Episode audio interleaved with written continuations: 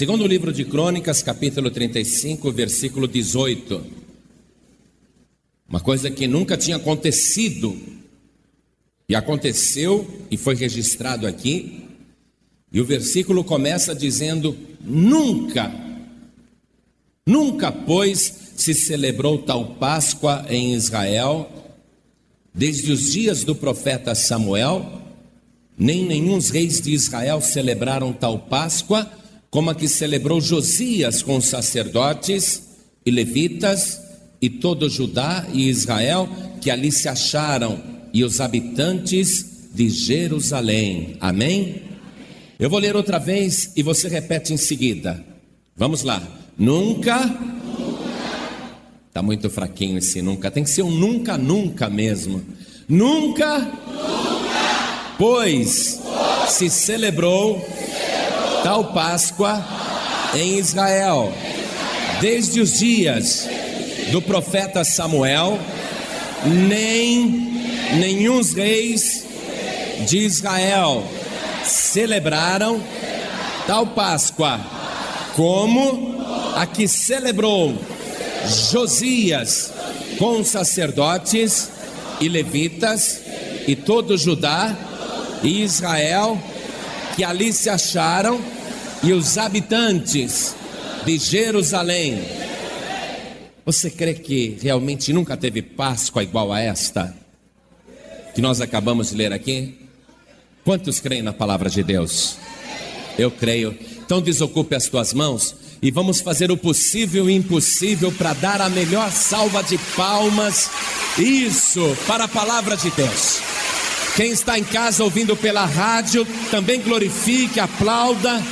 Vamos abrir a nossa boca e dar glória a Deus.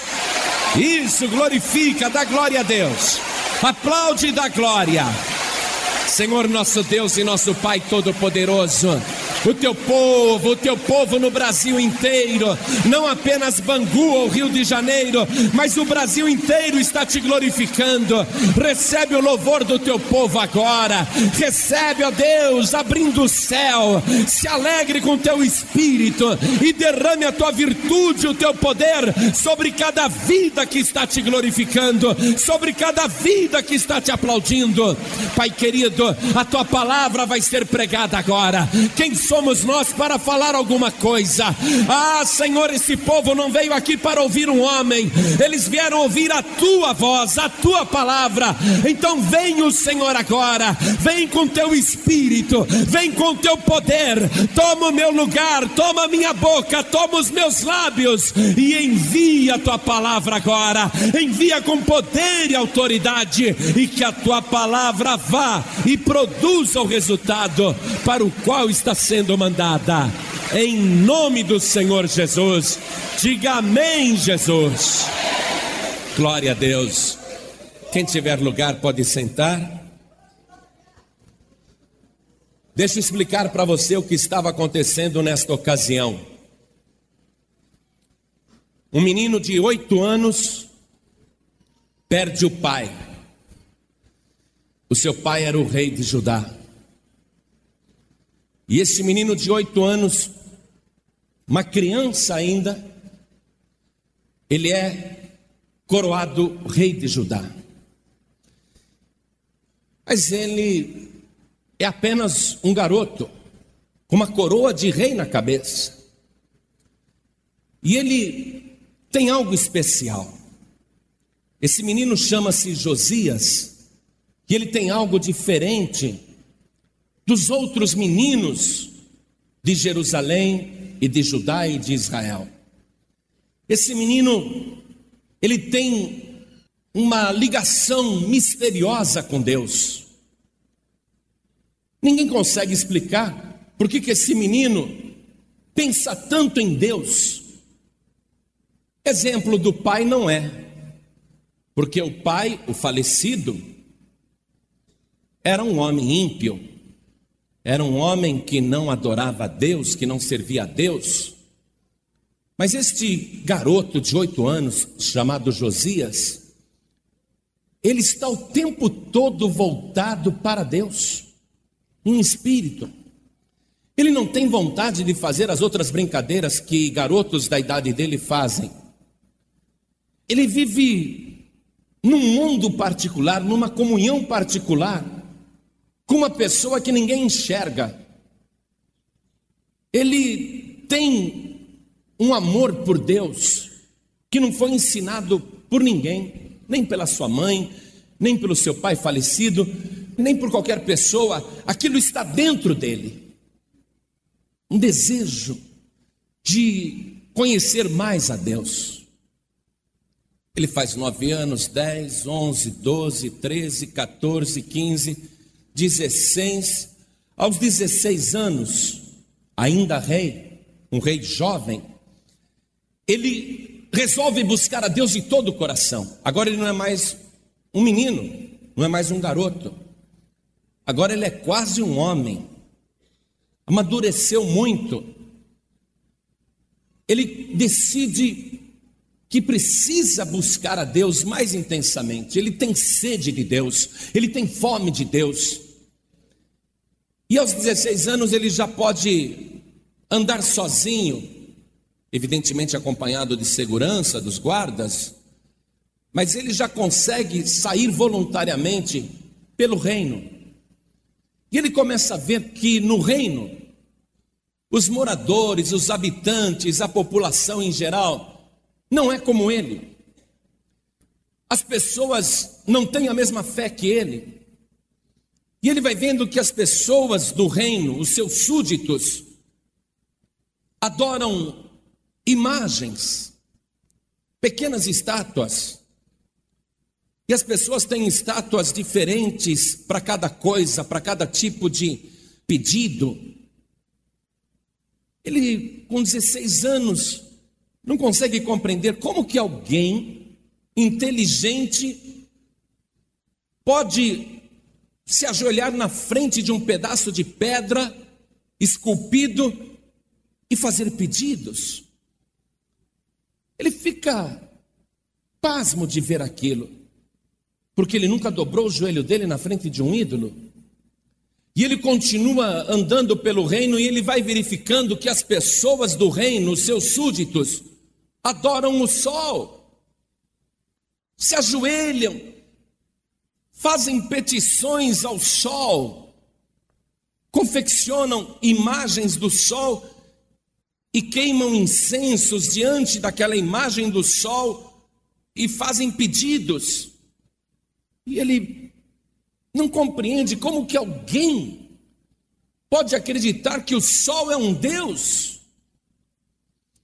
E ele continua andando pelo reino e vai verificando que as pessoas costumam se reunir nos lugares altos, nos montes, e diante de imagens sacrificam animais e até crianças.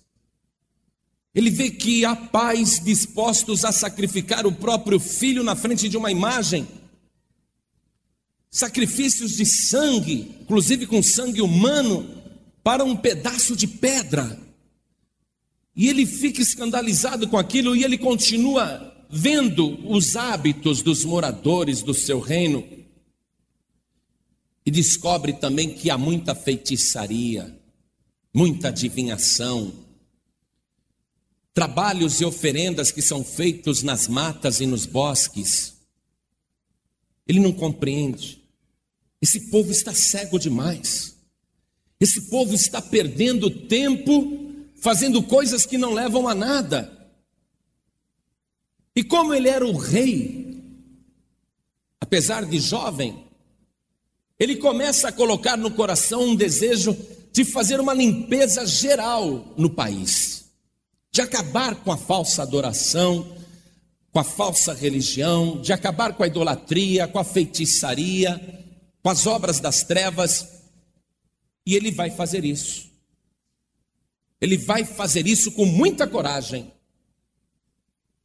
Eu quero que você acompanhe comigo, aqui no capítulo 34, a partir do versículo 3, o que eu estou te contando.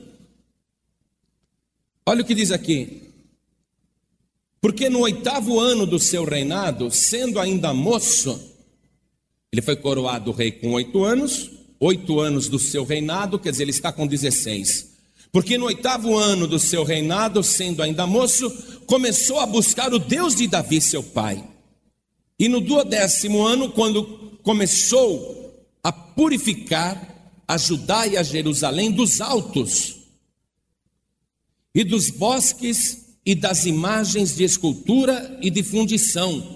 Então, aos 16, ele resolveu buscar a Deus de todo o coração. Mas quando ele estava com 20, ele falou: é a hora da limpeza, é a hora de acabar com a idolatria no país. Ele começa a fazer a limpeza, começa pelos lugares altos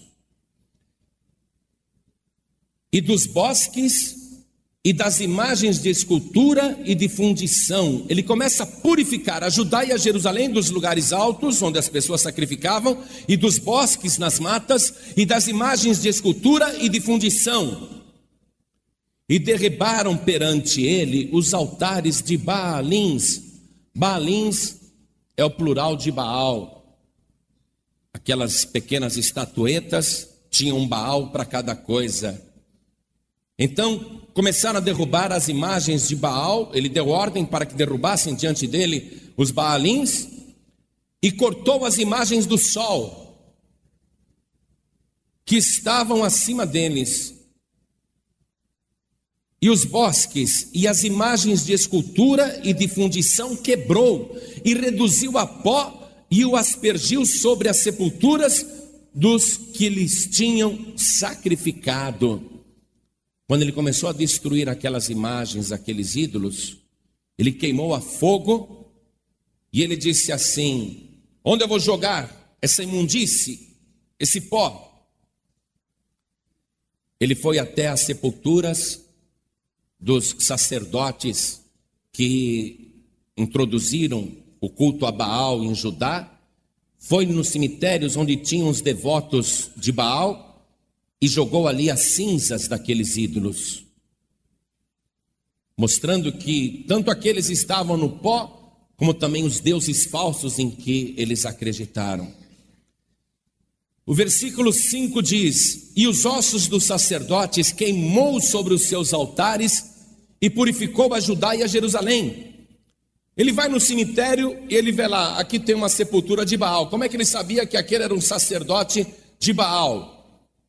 Por causa do que estava montado em cima do jazigo. Ele falou: aqui está sepultado um sacerdote que ensinava o povo a adorar Baal. Desenterrem o cadáver. Me deem aqui os ossos e ele queimou a fogo, mostrando que um sacerdote que ensina uma falsa religião para o povo vai ter este fim no inferno. E queimou até os ossos daqueles sacerdotes.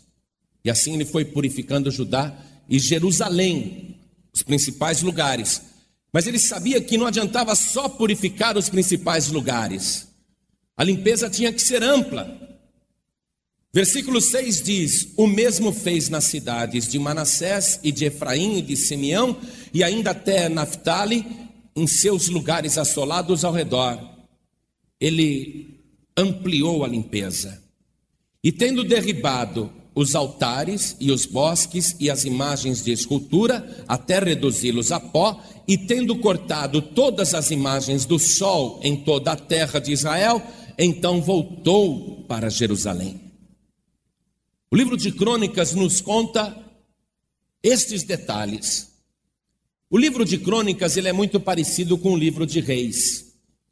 Então, no segundo livro de Reis, que também narra essa passagem na vida de Josias, o rei Josias, nós vamos encontrar mais algumas informações que eu gostaria que você acompanhasse comigo. Segundo livro de Reis, capítulo 23, nós vamos ler do versículo 4 em diante.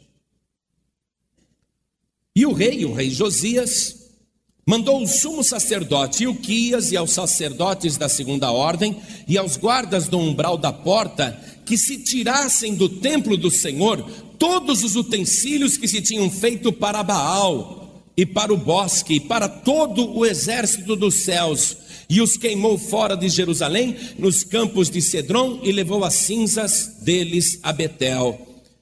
Que mais que Josias fez? Ele viu que o problema da idolatria não estava só nas casas das pessoas, e nos lugares altos, nos montes e nos bosques e nas matas. Ele viu que até dentro do templo tinham colocado ídolos, imagens. Poxa, mas aqui não é a casa de Deus?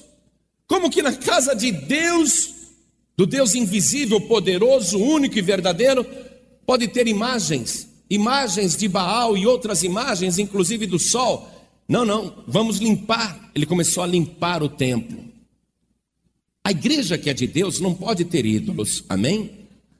Mesmo que fale de Deus, mesmo que fale de Jesus Cristo, uma igreja que é de Deus não pode ter ídolos. E Josias, com 20 anos, compreendeu isso e começou a fazer a limpeza no templo. Continuando, versículo 5.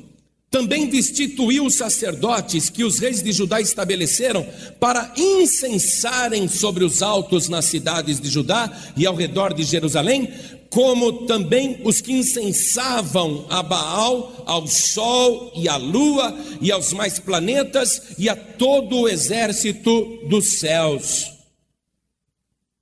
Josias falou: Quem é você? Ah, sou sacerdote aqui do templo. A quem você serve? O que, que você faz no teu ritual? Ah, eu queimo incenso para Deus, eu queimo incenso para Baal, queimo incenso para o sol, o Deus Sol, eu queimo incenso para o Deus Lua, eu queimo incenso para os demais planetas, Vênus, Júpiter. Eu faço esse trabalho aqui no templo. Josias disse: está demitido. Ele destituiu esses sacerdotes. Versículo 6: Também tirou da casa do Senhor o ídolo do bosque para fora de Jerusalém até o ribeiro de Cedron, e o queimou junto ao ribeiro de Cedron, e o desfez em pó, e lançou o seu pó sobre as sepulturas dos filhos do seu povo. Ele pegou aquele ídolo que estava dentro da casa do Senhor, da casa de Deus, queimou a fogo, reduziu a pó e jogou dentro do rio, no ribeiro de Cedron. Providência inteligente. Porque se ele simplesmente quebra o ídolo, quebra a imagem e joga no rio, um dia alguns pescadores iriam achar a imagem na rede, iam achar a cabeça de um lado, o corpo de outro, iam falar: Olha só, achamos uma deusa, achamos uma santa.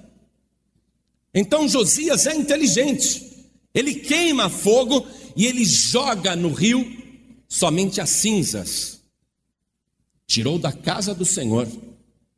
Você vê que a mistura religiosa é uma coisa antiga, mas Josias está fazendo essa limpeza. Olha o versículo 24. Vou adiantar a leitura para você, depois você lê com mais detalhes. Olha o que mais ele fez. Ele foi só atrás dos idólatras. Olha aqui, ó. Versículo 24. E também os adivinhos, e os feiticeiros, e os terafins e os ídolos e todas as abominações que se viam na terra de Judá e em Jerusalém, os extirpou Josias para confirmar as palavras da lei que estavam escritas no livro que o sacerdote Euquias achara na casa do Senhor. Há religiões que falam de Deus, de Jesus e têm ídolos dentro das igrejas e apresentam padroeiros para o povo. Josias combateu isso. Mas ele viu que o problema não era só esse, tinha gente ali invocando entidades, invocando espíritos, recebendo espíritos no corpo, e ele também vai acabar com a feitiçaria, ele vai acabar com a magia, ele vai fazer uma limpeza geral, porque ele está comprometido com a palavra de Deus, para confirmar as palavras da lei que estavam escritas no livro que o sacerdote Uquias achara na casa do Senhor. O negócio dele é a lei, é a palavra, é com Deus, não é com religião. Ele faz toda essa limpeza, uma limpeza profunda. É lógico que houve uma comoção no país, você concorda ou não? Houve um reboliço no país. Ele foi mexer com a religião das pessoas. Mas eram religiões que não salvavam e que levavam para o inferno. Mas ele é o rei. O Brasil estava precisando muito de um Josias, não estava? O Brasil estava precisando muito de um rei. Porque no nosso país todo mundo é mole. Não, não, isso é cultura, isso é tradição. Liberdade religiosa. E em nome da liberdade religiosa, eu sou a favor da liberdade. Mas como que alguém pode ser livre servindo o diabo? Que liberdade religiosa é essa que escraviza a pessoa a Satanás e vai levá-la acorrentada ao inferno? Isso não é liberdade, isso é prisão religiosa. Mas nós vivemos numa democracia, não queremos uma ditadura. Aliás, a palavra de Deus diz: não é por força nem por violência, mas pelo meu espírito. O que, que nós temos que fazer, igreja? O que, que nós temos que fazer, povo de Deus? Nós temos que orar e pregar a palavra do Deus Todo-Poderoso. Dizer: Brasil, isto é pecado. Kardecista, isto leva para o inferno. Macumbeiro, feiticeiro, saia dessa. Só Jesus Cristo é Deus e só Jesus salva. Josias, com 20 anos, foi muito macho e fez uma super faxina Aí ele olhou e falou assim: Já fiz a limpeza, e agora? Agora deixa eu cuidar da verdadeira fé. Como é que está o templo do Senhor?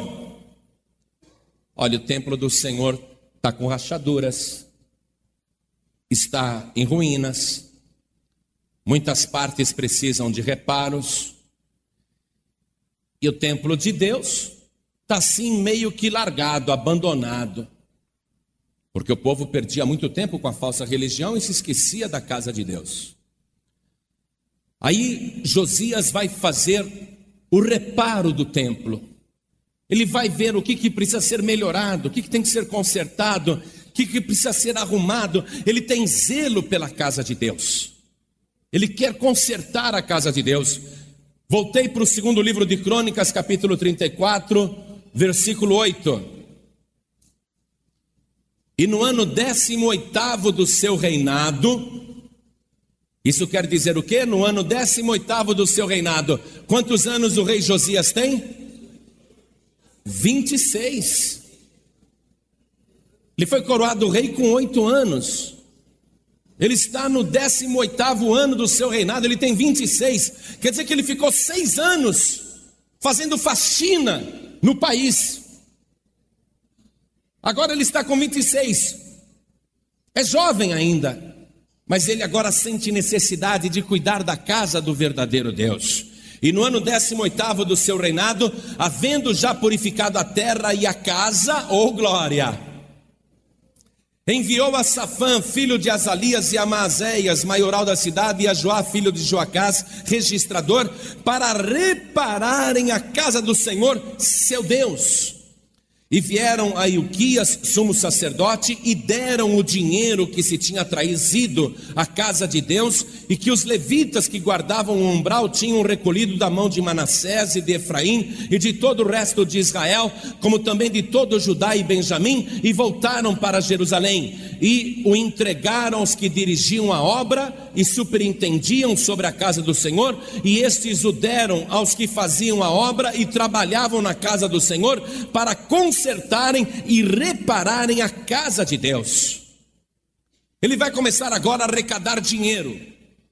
Arrecadar dinheiro para dizer: consertem a casa de Deus, façam a obra de Deus. Aqui está o dinheiro, você está compreendendo isso? Às vezes a pessoa não compreende que a obra de Deus, a obra do verdadeiro Deus, precisa de recursos.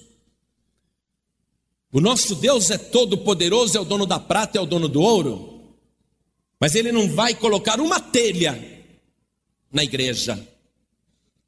Ele não vai reparar um buraco no telhado. O nosso Deus é o possuidor dos céus e da terra e criador de todas as coisas. Mas ele não vai vir aqui para pintar um metro de parede. Mas ele vai entrar na sua casa e ele vai dizer: Olha esse povo como me ama.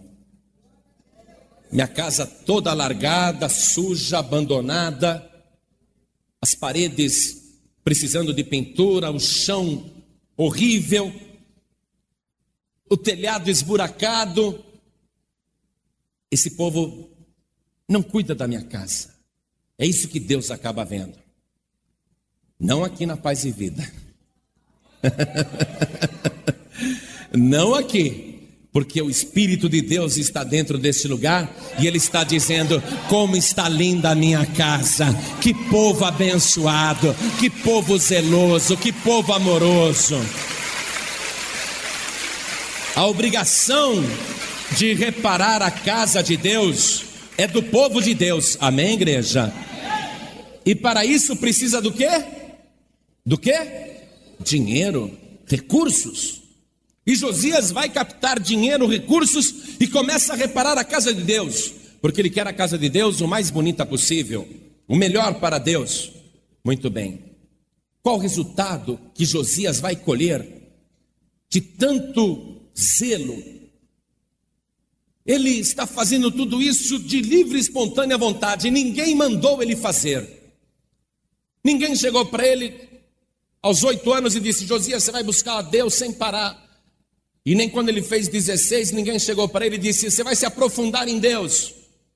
E quando ele tinha 20 anos, ninguém chegou para ele: Começa a fazer a faxina, a limpeza em todo o país. Quero que você faça uma limpeza direitinha.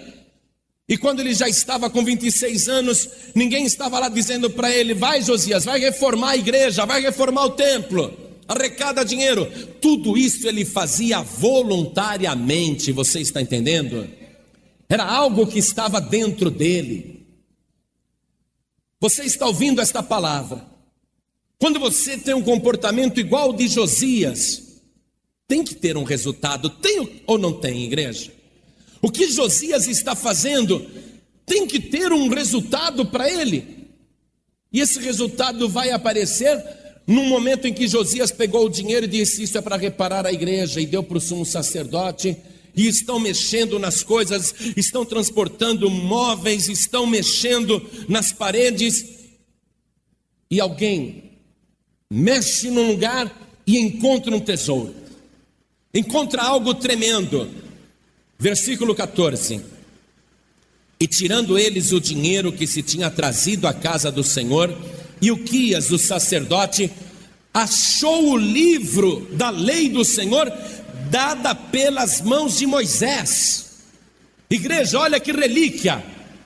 Aquele rolo de livro com a palavra de Deus escrito por Moisés estava escondido em algum lugar.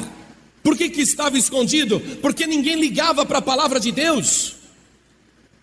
Aquela revelação poderosa que Deus deu a Moisés e foi escrita pelo seu próprio punho, Aquilo estava oculto, por quê? Porque o povo estava somente na idolatria e na falsa religião, a casa do Senhor estava abandonada. Mas a partir do momento que apareceu uma pessoa que purificou o país, limpou o país, que consertou a casa de Deus, Deus de lá da glória, ele disse: Alguém está precisando de uma revelação maior, alguém está precisando me conhecer melhor. Há um tesouro que eu guardei, estava oculto, mas eu vou dar para aquele que é fiel. E aí a pessoa está lá reparando o templo, mexendo, e de repente coloca a mão no rolo que foi escrito por Moisés, contendo a palavra de Deus. Um tesouro que aparece do nada. Por isso que Jesus disse: Não lanceis as vossas pérolas aos porcos.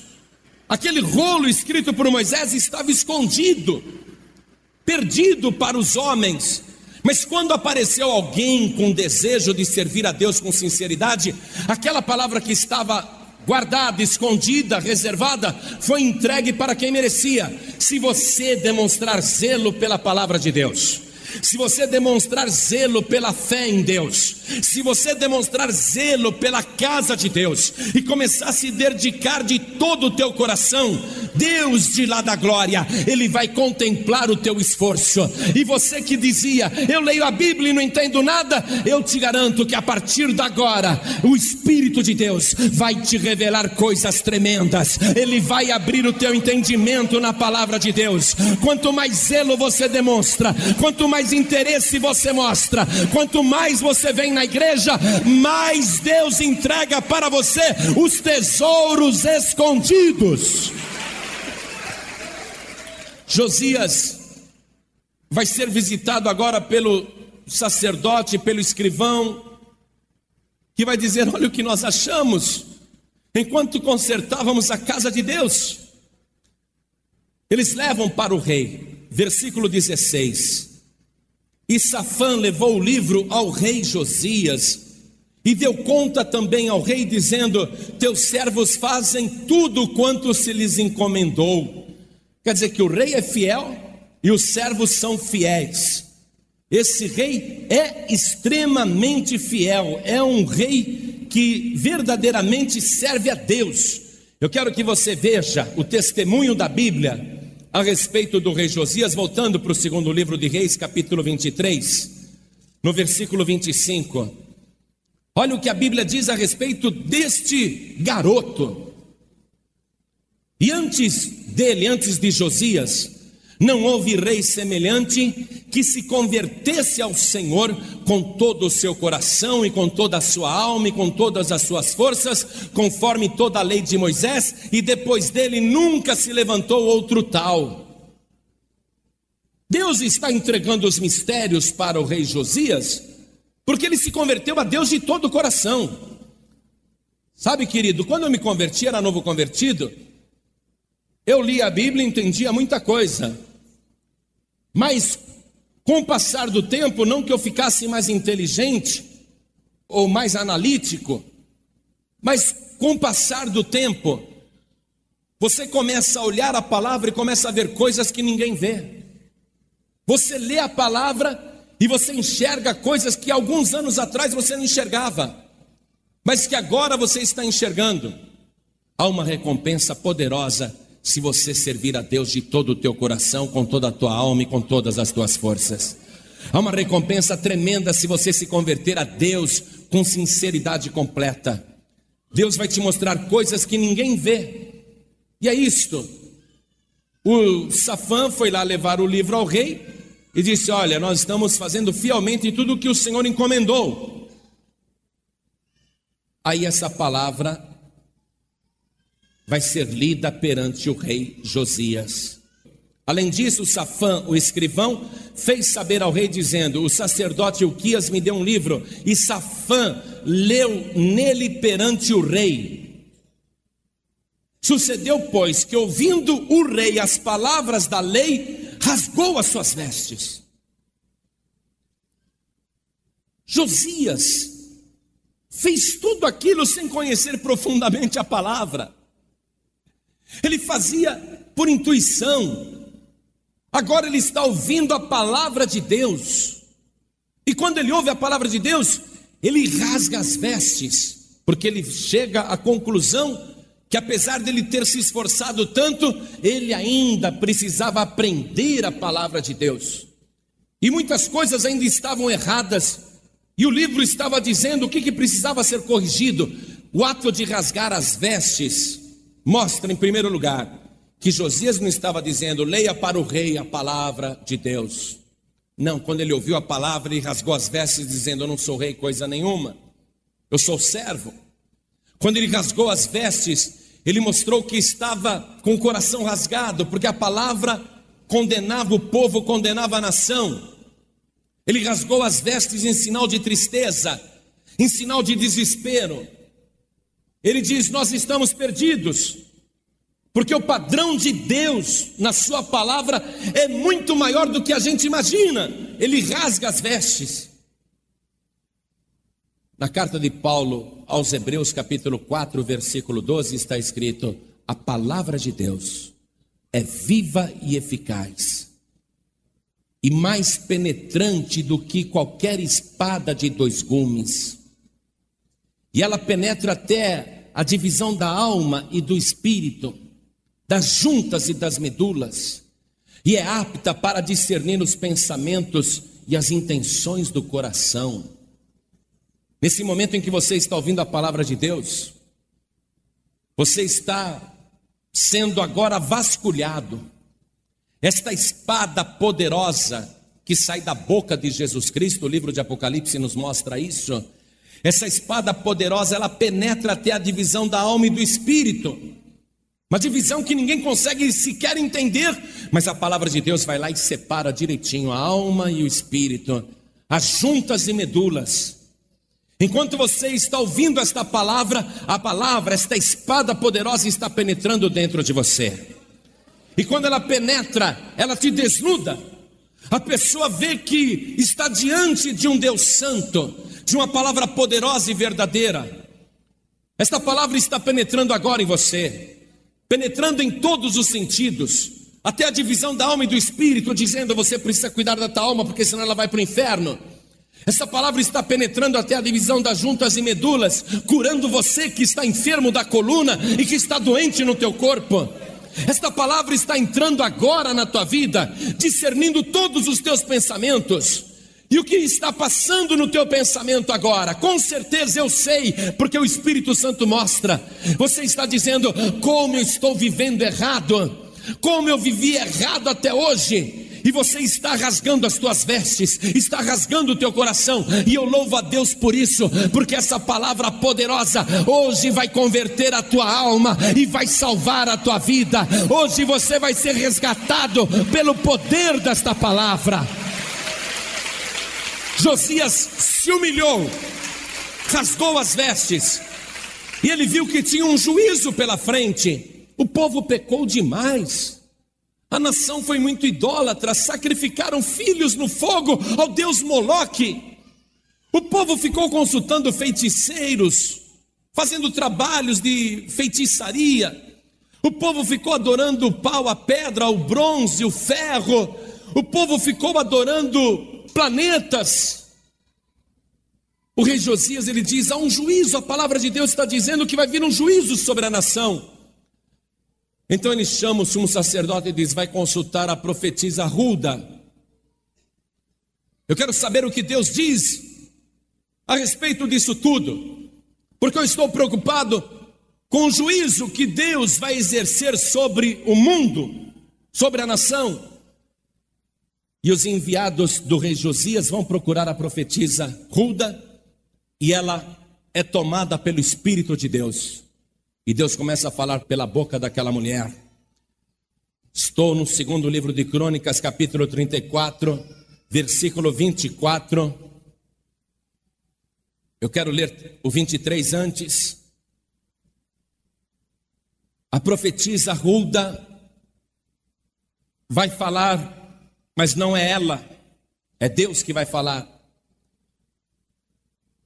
Versículo 23: E ela lhes disse: Assim diz o Senhor, Deus de Israel: Dizei ao homem que vos enviou a mim, assim diz o Senhor: Eis que trarei mal sobre este lugar e sobre os seus habitantes, a saber, sobre todas as maldições que estão escritas no livro que se leu perante o rei de Judá porque me deixaram e queimaram incenso perante outros deuses.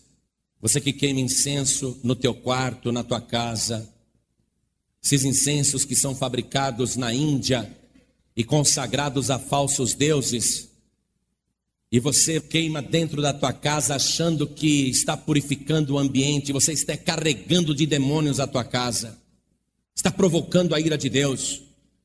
Eu volto no versículo 25, Deus dizendo: Porque me deixaram e queimaram incenso perante outros deuses. Pastor, eu queimo incenso na minha casa, que eu compro lá do camelô, mas eu compro porque eu gosto do cheirinho, eu não tenho nada a ver com os deuses da Índia. Mas acontece que aquele incenso foi consagrado aos deuses da Índia. Deus, quando vê você queimando aquele incenso na tua casa, Deus abomina isso. É por isso que a tua vida não é abençoada porque me deixaram e queimaram incenso perante outros deuses para me provocarem a ira com toda a obra das suas mãos. Portanto, o meu furor se derramou sobre este lugar e não se apagará. Porém, ao rei de Judá, que vos enviou a consultar ao Senhor, assim lhes direi: Assim diz o Senhor, Deus de Israel, quanto às palavras que ouviste, como teu coração se enterneceu e te humilhaste perante o teu Deus, ouvindo as suas palavras contra este lugar e contra os seus habitantes, e te humilhaste perante mim, e rasgaste as tuas vestes, e choraste perante mim, também eu te tenho ouvido, diz o Senhor. Eis que te ajuntarei a teus pais, e tu serás recolhido ao teu sepulcro em paz, e os teus olhos não verão todo o mal que hei de trazer sobre este lugar e sobre os seus habitantes. E voltaram com esta resposta ao rei: Há um juízo, igreja, que vai vir sobre o Brasil, que está vindo sobre o mundo.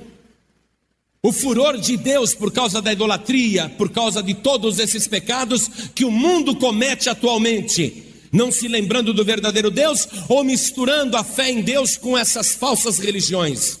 Há um furor que está sendo derramado, há um juízo que está chegando, e esse furor, Deus disse, não se apagará, virá, não retardará, está vindo. Porém, Deus disse para Josias: Como tu te humilhaste perante mim, e rasgaste as tuas vestes, e choraste perante mim, eu te livrarei de todo este mal que está vindo. Eu vou te recolher em paz. Você está compreendendo esta palavra? Um mal está vindo sobre a terra, mas para você que se humilha diante de Deus, para que você que chora diante do Senhor, você que se prostra diante dele, você que tem prazer de obedecer a palavra de Deus, ah, o mal está vindo, a grande tribulação está chegando, mas as trombetas vão tocar, e os que são de Cristo serão transformados no abrir e piscar de olhos, serão retirados da tribulação. Este mal virá sobre a terra, mas não te alcançará.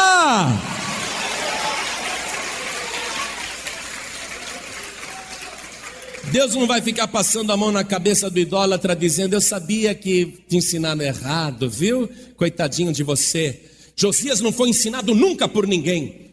Tinha oito anos de idade, mas ele já entendia como que alguém pode se ajoelhar na frente de um pedaço de madeira e fazer sinais, e fazer pedidos, e acender velas e incensos. Ninguém nunca ensinou Josias. Então não adianta o idólatra chegar no dia do juízo e falar para Deus: Deus, eu não sabia, me ensinaram assim desde pequenininho, eu achei que estava servindo ao Senhor. Você não é um irracional, você foi criado à imagem e semelhança de Deus. Ainda que queiram te ensinar coisas erradas, rejeite, porque só existe um único e verdadeiro Deus, e só existe um único e verdadeiro Salvador, e o seu nome é Jesus Cristo. Se arrependa, se humilha diante de Deus, se ajoelha diante dele, retira todo o mal que está na tua vida, faz uma limpeza na tua casa. E serve o Deus Todo-Poderoso você vai escapar do mal.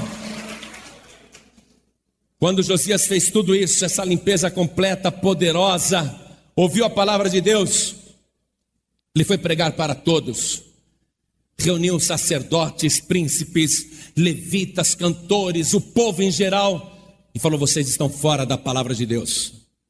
Agora ele prega a palavra, ele diz: É assim a palavra, e todo o povo faz um concerto com Deus. Versículo 31. E pôs-se o rei em pé em seu lugar e fez concerto perante o Senhor, para andar após o Senhor e para guardar os seus mandamentos e os seus testemunhos e os seus estatutos com todo o seu coração e com toda a sua alma, cumprindo as palavras do concerto que estão escritas naquele livro e fez estar em pé a todos quantos se acharam em Jerusalém e em Benjamim, e os habitantes de Jerusalém fizeram conforme o concerto de Deus, do Deus de seus pais. E Josias tirou todas as abominações de todas as terras que eram dos filhos de Israel, e a todos quantos se acharem em Israel, obrigou a que com tal culto servissem ao Senhor seu Deus. Todos os seus dias não se desviaram de após o Senhor, Deus de seus pais. Josias tinha condição de fazer um decreto e exigir: vocês vão servir a Deus e assim o culto. Nós não podemos fazer um decreto dessa natureza, mas nós podemos anunciar: é assim o culto de Deus, conforme a palavra de Deus. O povo ouviu e fez um concerto e nunca se desviou. Atenção, nunca se desviou enquanto Josias estava à frente do povo, porque era um líder que ensinava direito, que exigia que as pessoas andassem conforme a palavra. Não adianta você querer servir a Deus e depois se desviar. Porque o próprio Jesus disse: quem perseverar até o fim será salvo. Há muitos que estão se desviando. Veja como essa palavra está penetrando até a divisão da alma e do espírito, até as juntas e medulas e discernindo o pensamento e os corações. Está falando muito, eu sei que está falando. Há muitos desviados ouvindo esta palavra. Você não pode se desviar. Tem que ouvir esta palavra e dizer: graças a Deus que eu estou neste lugar. Graças a Deus que estou ouvindo esta mensagem. Você que está fraco na fé, você que está pensando em desviar, você que fica retardando o batismo, você que nunca se decide servir a Deus com sinceridade, esta palavra está falando com você agora.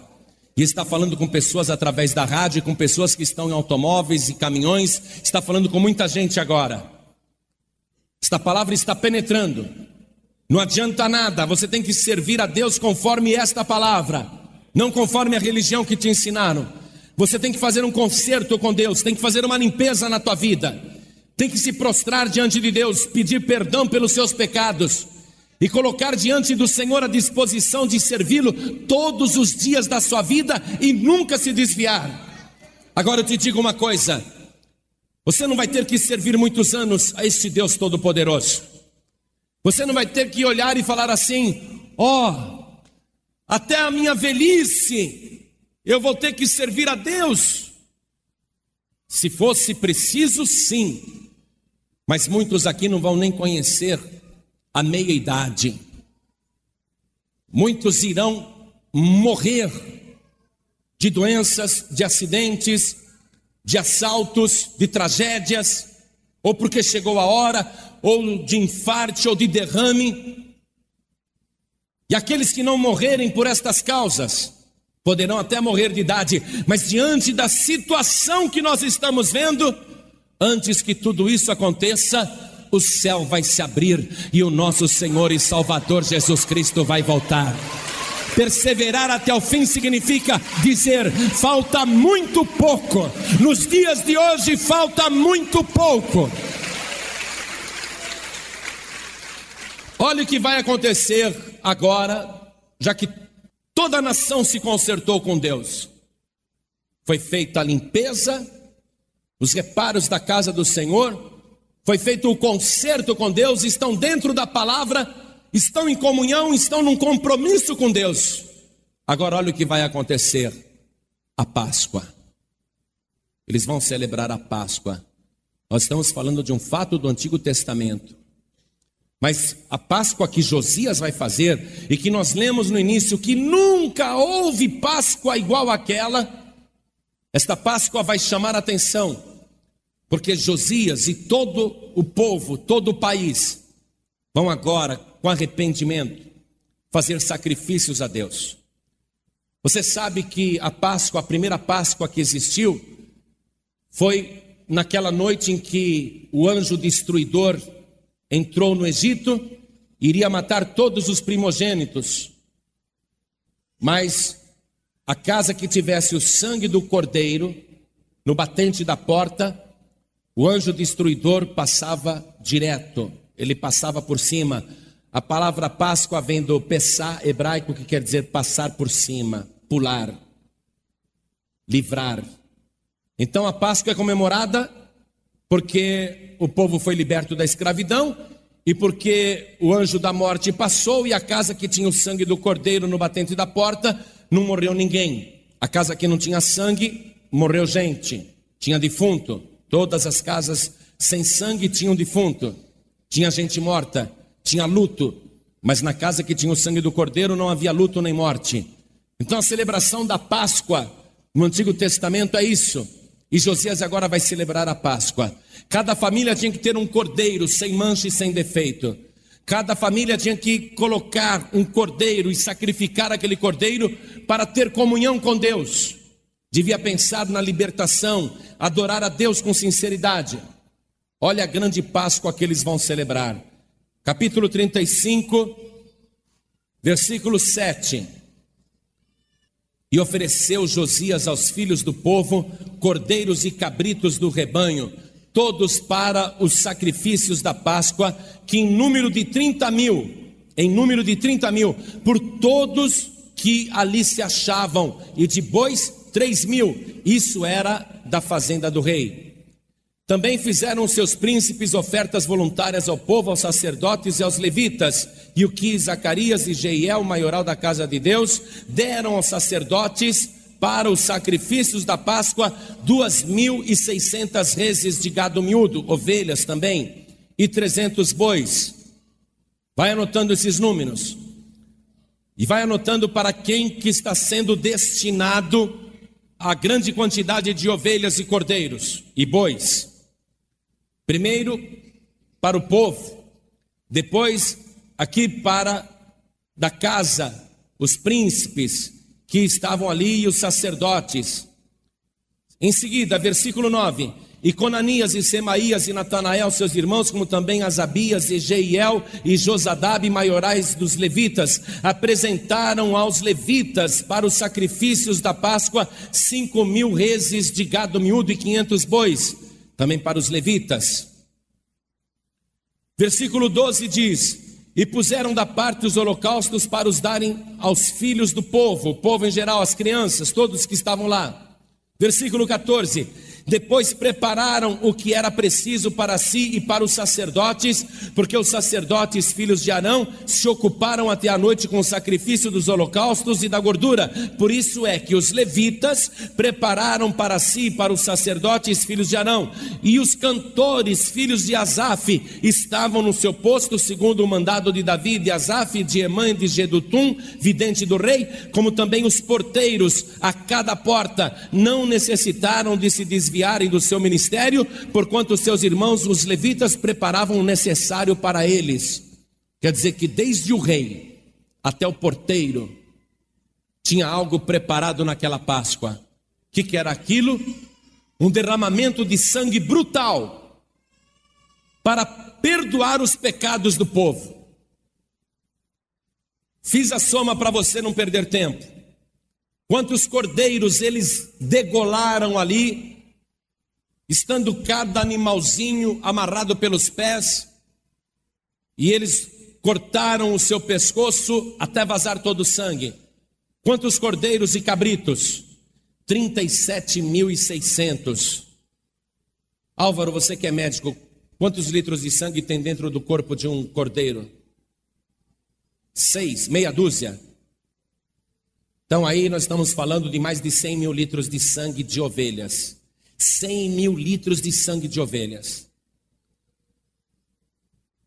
3.800 bois, a soma que eu fiz. Eles também amarraram os bois com os pés para o alto e eles usavam essa prática de degolar para que todo o sangue saísse do corpo do sacrifício, porque todo aquele sangue era para perdão dos pecados do povo. Quantos litros de sangue tem o corpo de um boi, doutor Álvaro? Mais ou menos. Eu vou sangrar um e vou ficar contando. Mas eu agora preciso da sua informação. Quantos tem? Bastante. Mais de 100, não tem não, Álvaro? Por aí. Eu calculo, me desculpe se essa informação estiver errada, mas é muito sangue, é um banho de sangue. Você imagine 3.800 bois vazando sangue. Um banho de sangue. Muito sangue, para quê? Para celebrar aquela Páscoa. Por isso que aqui no versículo disse que nós iniciamos a leitura.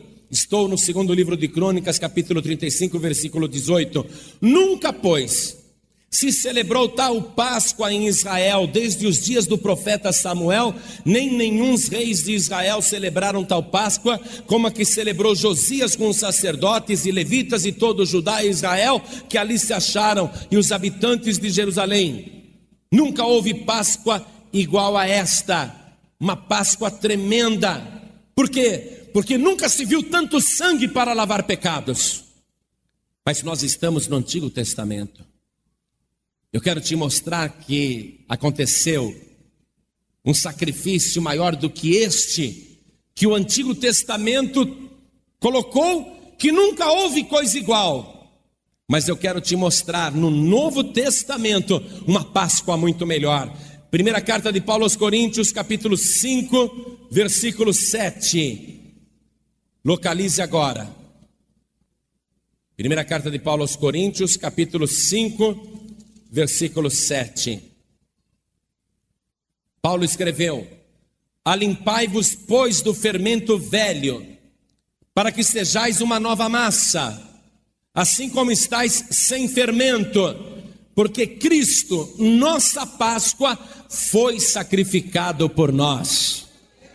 Nós temos algo muito melhor do que Josias porque eles tiveram que contar com o sangue de 37 mil cordeiros e cabritos, com o sangue de 3.800 bois, mas nós temos uma Páscoa como nunca se fez igual, nós temos o sangue do Cordeiro de Deus, que tira o pecado do mundo, Jesus Cristo, a nossa Páscoa, nunca houve um derramamento de sangue igual ao dele.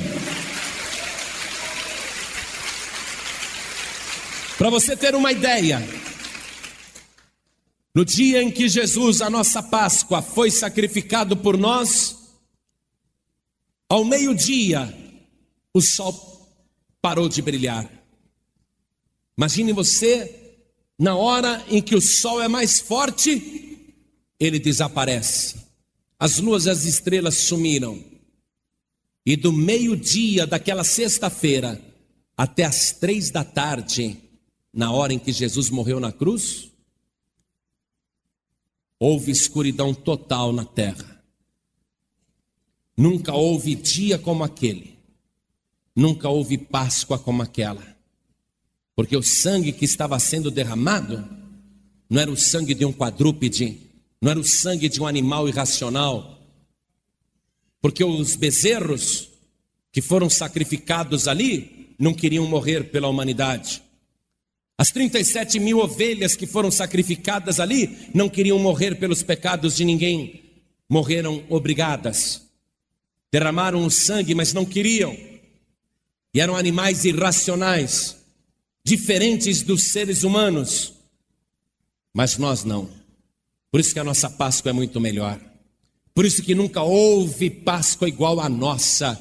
A de Josias foi muito boa para o Antigo Testamento. No Antigo Testamento ele é campeão mas entre o Antigo e o Novo Testamento, na Bíblia inteira, entre todos os tempos e todos os séculos e todas as épocas, nunca houve, nem jamais haverá, nunca mais haverá sacrifício mais poderoso, ou mais vibrante, ou mais eficiente do que o sacrifício de Jesus Cristo, o Filho de Deus, porque uma só gota do sangue de Jesus é poderoso o suficiente para purificar todos os nossos pecados.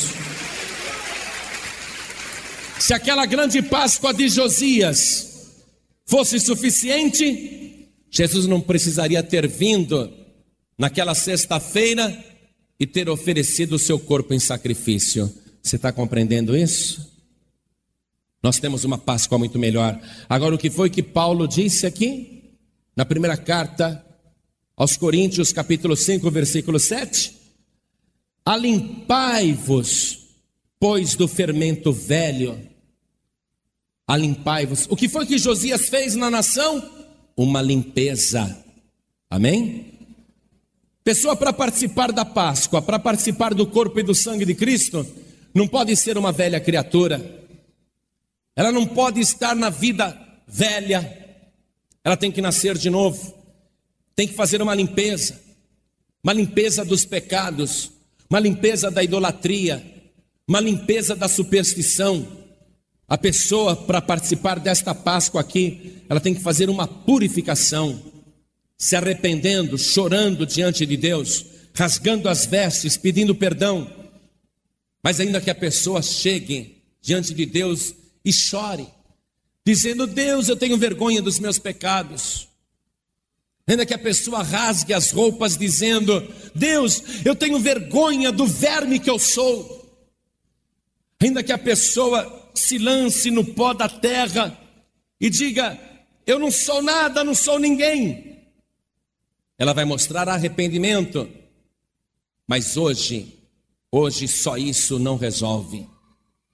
Porque além de fazer estas coisas, a pessoa que está impura, que está com pecados, ela tem que fazer tudo isso sim se humilhar, chorar, se arrepender, pedir perdão, mas terminar a oração dizendo assim para Deus: Deus, e com arrependimento, com sinceridade, com disposição de mudar de vida, eu levanto a minha mão e recebo Jesus Cristo, teu Filho, como meu único, suficiente e exclusivo Salvador.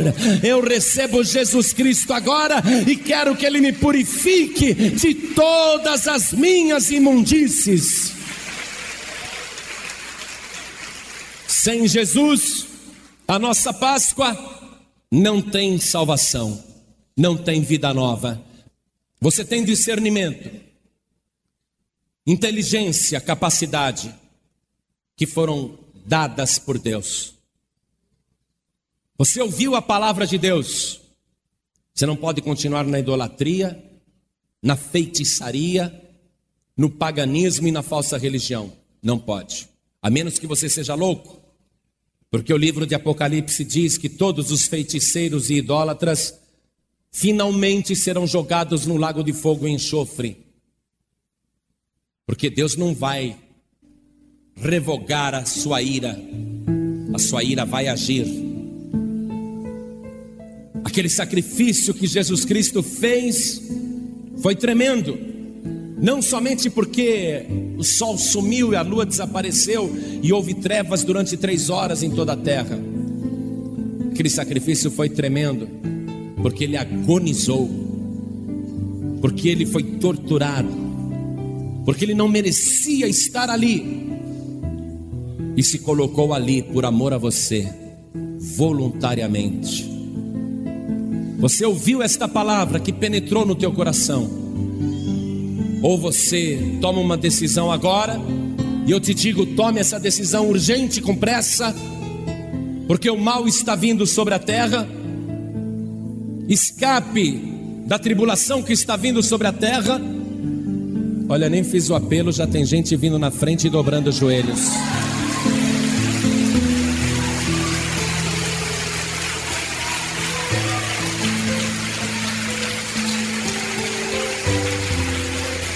Glória a Deus. A palavra penetrou. Gente, eu ainda não fiz o apelo, está chegando mais gente dobrando o joelho. Isso quer dizer que a palavra está salvando.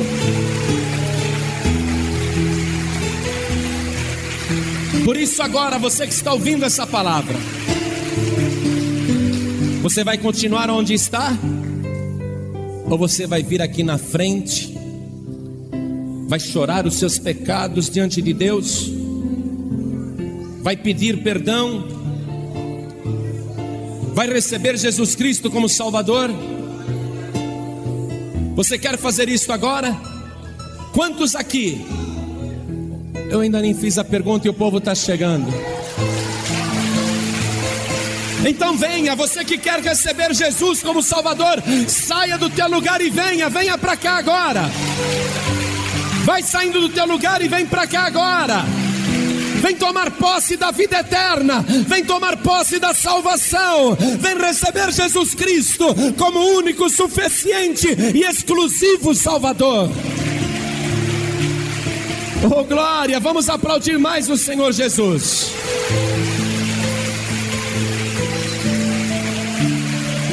Olha as almas chegando, igreja, vamos aplaudir mais o Senhor Jesus. Você que ouviu a voz de Deus falando contigo hoje, saia do teu lugar e vem aqui para frente, se render ao Deus Todo-Poderoso. Vem agora, porque com o sangue de Cristo, o teu nome vai ser escrito no livro da vida. Oh glória! Aleluia!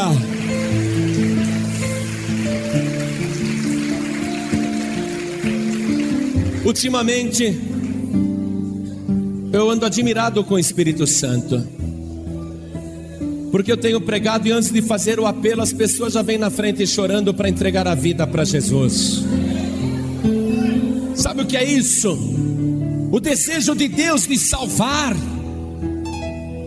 Deus está trabalhando com o seu espírito de uma tal maneira que a pessoa sente a necessidade de se render no altar de Deus.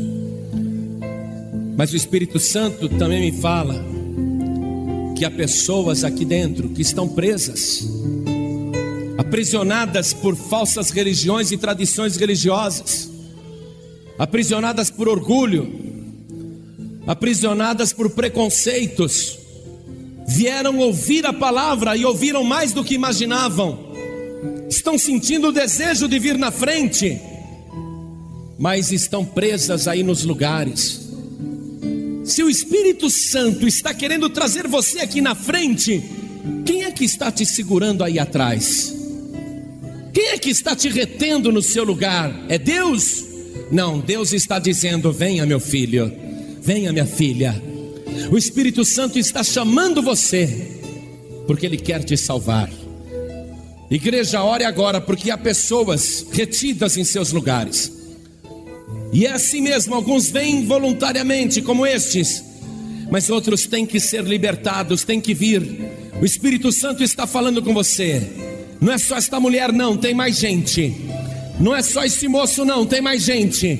O Espírito Santo está falando com você. Saia do teu lugar e venha aqui para frente agora em nome de Jesus. Pede licença.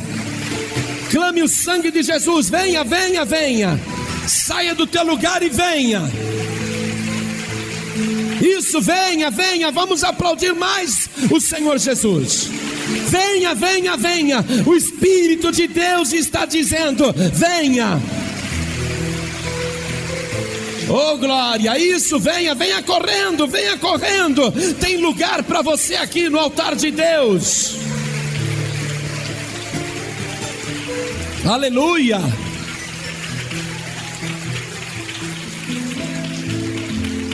Você que está sem igreja, você que está afastado, afastada, quero chamar você que conhece a palavra, mas anda fazendo coisas contrárias à palavra.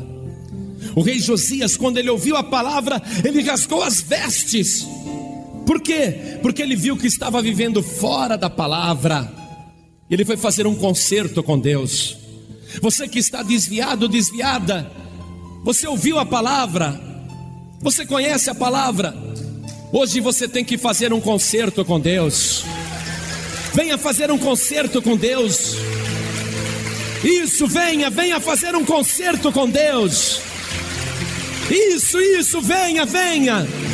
Saia do teu lugar e venha fazer um concerto com o teu Deus.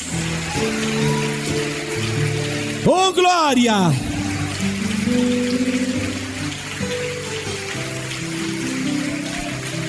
Aleluia! Vamos aplaudir mais o Senhor Jesus por cada vida que está vindo aqui que está vindo se consertar com Deus. Meu amado, minha amada,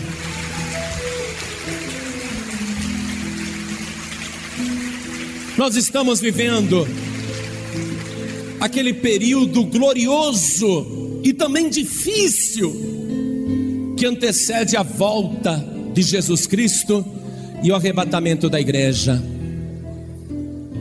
O Senhor Jesus profetizou sobre estes dias, dizendo: Por se multiplicar a iniquidade, o amor de muitos esfriará. Você está na igreja, mas não mais com aquele amor, não mais com aquele fogo do Espírito Santo, não mais com aquele entusiasmo. A tua fé está esfriando. Tem dia que você não quer vir na igreja. Tem dia que você não quer estar na casa do Senhor. Isso está acontecendo com você, um esfriamento, você não tem mais vontade de orar. Não tem mais vontade de ler a Bíblia, cada vez vai ficando mais difícil e isso vai complicar. Por quê? Porque é profético. Porque Jesus disse: é necessário que isto aconteça. Mas você está sendo avisado, está sendo avisada. Você não pode deixar esse esfriamento aumentar na tua vida espiritual. Então, ouça, a palavra está penetrando dentro de você agora, até a divisão da alma e do espírito. Se esta palavra está falando com você, se isso está acontecendo com você, não fique no seu lugar. Venha se humilhar diante do teu Deus. Venha aqui na frente pedir restauração espiritual renovação do Espírito Santo. Vem aqui também se consertar com Deus e deixar o Espírito Santo fazer a obra na tua vida, porque você não pode ficar de fora do grande arrebatamento. Vai ser a coisa mais gloriosa de todos os tempos. Jesus está voltando para buscar a sua igreja. Você não pode ficar de fora. Venha para cá, venha se consertar. Dobre o seu joelho comigo aqui na frente. Aliás, todos já estão ajoelhados. Você que está em casa ouvindo, se aproxime do rádio e se ajoelhe aí perto do rádio. Você que está no veículo, pare o veículo, porque este momento é tão glorioso que até o céu para. E por que, que o céu para? Primeiro, para que o teu nome esteja escrito no livro da vida. Segundo, para que os anjos de Deus façam uma festa no céu por tua causa, cantando e dançando, porque você se arrependeu. E terceiro, o céu para, porque a partir de agora o Espírito de Deus vai ser enviado sobre você. Coloque a mão direita sobre o teu coração, você que está de joelhos. Ore assim comigo, meu Deus e meu Pai. Meu Deus Todo-Poderoso meu Deus bendito, meu Deus amado, perdoa agora os meus pecados e tudo aquilo que eu fiz que te provocou a ira. Eu me ajoelho, Senhor, para pedir perdão, para chorar diante de Ti, para me rasgar diante de Ti e para dizer que pelo sangue de Jesus eu obtenho a minha purificação e a minha salvação, porque Jesus Cristo é o meu único, suficiente e exclusivo Salvador. Não preciso de mais ninguém, nem de outro sangue, só o sangue de Jesus. Então, meu Deus da glória, me purifique agora, pelo sangue de Cristo, e declare nesse momento a minha purificação e a minha salvação. Me enche, Senhor, do teu espírito e transforma a minha vida. Me renova, Senhor. Me dá graça, me dá virtude, me dá autoridade, me dá poder. Me confirma, Senhor no breve arrebatamento. Eu quero, Senhor, subir com a tua igreja. Eu quero ficar firme até o fim. Ouve, meu Deus, a minha oração e pelo sangue de Jesus, garante agora a minha salvação. Você acabou de receber as boas novas do Evangelho através de João Ribe Palharim. Um oferecimento dos pregadores do telhado. Participe da reunião de Paz e Vida. Para informações, acesse pazevida.org.br. Paz e Vida, lugar de gente feliz e ungida.